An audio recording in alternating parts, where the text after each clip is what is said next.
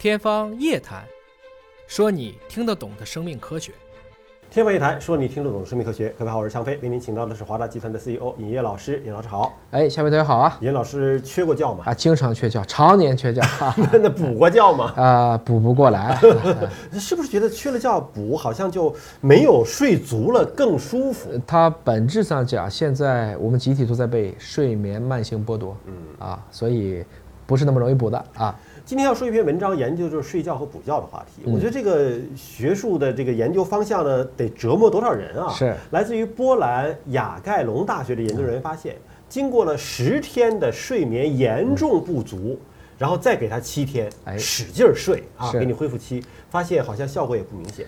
对，只有反应速度，嗯，算基本恢复了，其他好多的都已经退化了，嗯。啊，也就是说这个事儿不跟说你甜了我们就加酸的，酸了就加甜，它都补不回去的，它不是那么容易代偿的啊。我想，什么样的志愿者愿意参加这样的实验？那就是有的啊。他们这个最开始呢，一共想招二十三个人，到最后就十三个人来了。因为一看这个算了，不来了。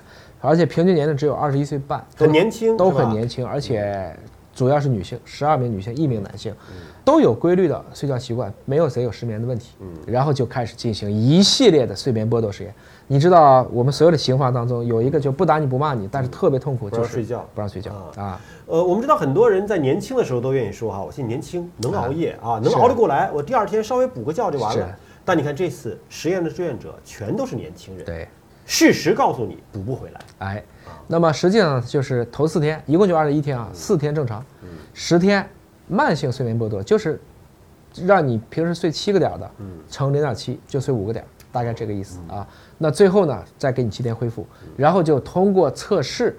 它有一个万氏的传感器去监测你整个的日常睡眠和活动的模式，还做 EEG，就是这个脑电。那么心电叫 ECG 嘛，就是通通过这样的方式，呃然后还要回答问题，然后看你的反应啊准确怎么样。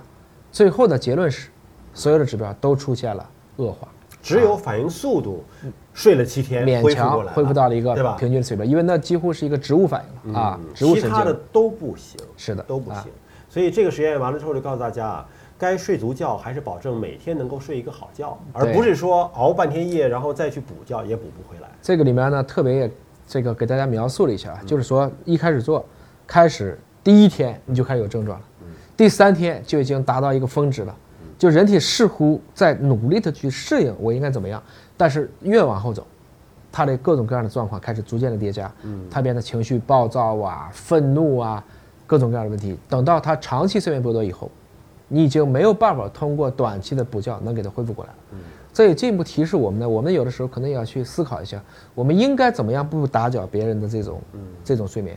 比如说，有的时候你半夜了突然想起一个事情，如果说不是说今天晚上一定要去折腾别人，那可能不要再去割了一些别人，因为他可能为了做你这个问题，他突然被你搞兴奋了，那他要花更多的时间再去弥补这个裂痕。所以从这个意义上讲呢，我们也知道好多现在工作狂的老板啊，包括我自己个人在内 啊包括你吗啊，但是我几乎不会在差不多十二点以后再给员工啊或者怎么样的，如果不是有特别紧急的事情，我通常会留言，但是我绝对不会再给他打电话或怎么样。呃，好老板啊，我们要 我们要多向好老板学习。呃，反正还提示大家，真的是一个健康的睡眠非常的重要，还在于我们日常养成一个习惯。